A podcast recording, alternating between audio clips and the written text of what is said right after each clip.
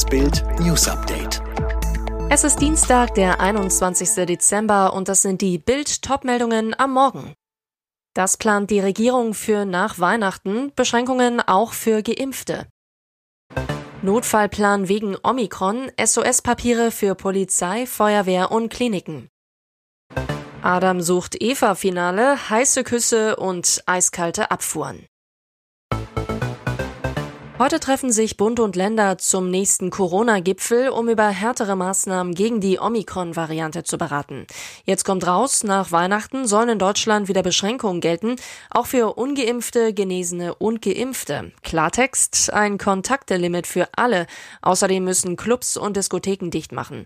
Konkret heißt es im Beschlussentwurf, der Bild vorliegt. Daher sind spätestens ab dem 28. Dezember private Zusammenkünfte von Geimpften und Genesenen nur noch mit maximal zehn Personen erlaubt. Der Hammer, diese Regel gilt für private Treffen innen wie im Außenbereich. Ausnahmen gelten für Kinder unter 14 Jahren. Weiter heißt es, sobald eine ungeimpfte Person an einer Zusammenkunft teilnimmt, gelten die Kontaktbeschränkungen für ungeimpfte Personen. Das Treffen ist also auf den eigenen Haushalt und höchstens zwei Personen eines weiteren Haushaltes beschränkt. Außerdem dürfen ab diesem Zeitpunkt überregionale Sport, Kultur und vergleichbare Großveranstaltungen nur noch ohne Zuschauer stattfinden, heißt es in der Beschlussvorlage vor dem Corona-Gipfel weiter. Diese Regel würde dann auch die Spiele der Fußball-Bundesliga betreffen. Die Rückrunde beginnt am 7. Januar. Muss Deutschland umschalten in den Corona-Notbetrieb? Bund und Länder arbeiten wegen der Omikron-Variante fieberhaft an Notfallplänen für die sogenannte kritische Infrastruktur. Grundproblem, so ein Krisenstabmitglied zu jedem Corona-Fall, der in Quarantäne sitzt, fällt im Schnitt ein weiteres Familienmitglied für den Arbeitsmarkt aus. Bedeutet akuter Arbeitskräftemangel in allen Bereichen, selbst ohne schwere Erkrankungen. Nach Bildinformationen aktivieren schon heute einige Länder die ersten von drei Notfallstufen helfen. Heißt, Kliniken und Rettungsdienste sollen gemeinsame Versorgungspläne abstimmen. Polizei und Feuerwehren sollen ab Januar ihre Schichten in Kohorten einteilen. In allen Bereichen der kritischen Infrastruktur soll ein Kaskadensystem greifen. Heißt, überall muss klar sein, wer vertritt wen, welches Amt springt ein, wenn es da mal ganz ausfällt. Lok- und Busfahrer müssen auf Notfahrpläne zurückgreifen. Lkw-Fahrer versorgen nur noch mit den dringendsten Gütern. Industrie und Wirtschaft schalten auf die nötigsten Produkte um. Büros und Dienstleister schalten noch schärfer als bisher um auf Homeoffice, verordnen Urlaub oder notfalls Urlaubssperren. Wo nötig springen THW und Bundeswehr ein.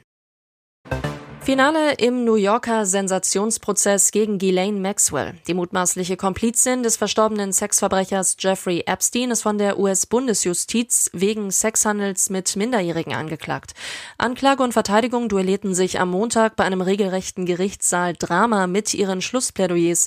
Die Anklage sieht Maxwell als Zuhälterin, die minderjährige Frauen anwarb, vorbereitete und dem ständig lüsternen Epstein zuführte, die einige der Opfer selbst berührte. Die Verteidigung stellt stellt Maxwell als Opfer dar, das bloß Epsteins Immobilien verwaltete und nicht den steten Strom blutjunger Mädchen organisierte. Eine reiche Frau, die nun statt Epstein, der sich 2019 in der Zelle erhängte, zum Sündenbock gemacht werde. Das allerletzte Wort aber haben nun die Geschworenen. Die Jury hat bis Mittwoch Zeit für ihre Beratung. Ein Urteil könnte noch vor Weihnachten gefällt werden.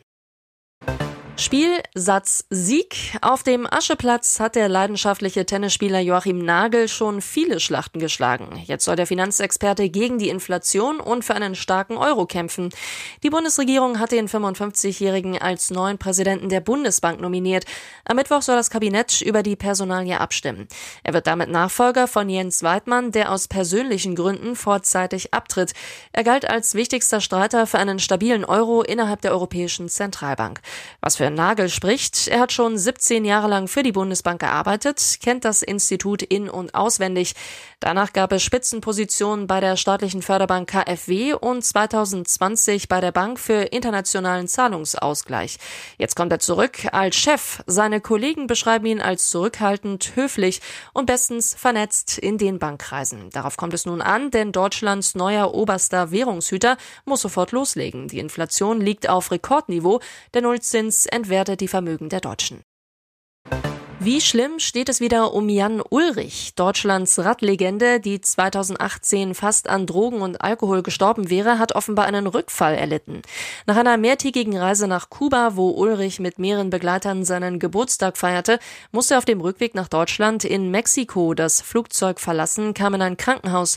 Ulrich soll nun in eine Klinik in der Schweiz verlegt werden und dort erneut eine Therapie machen.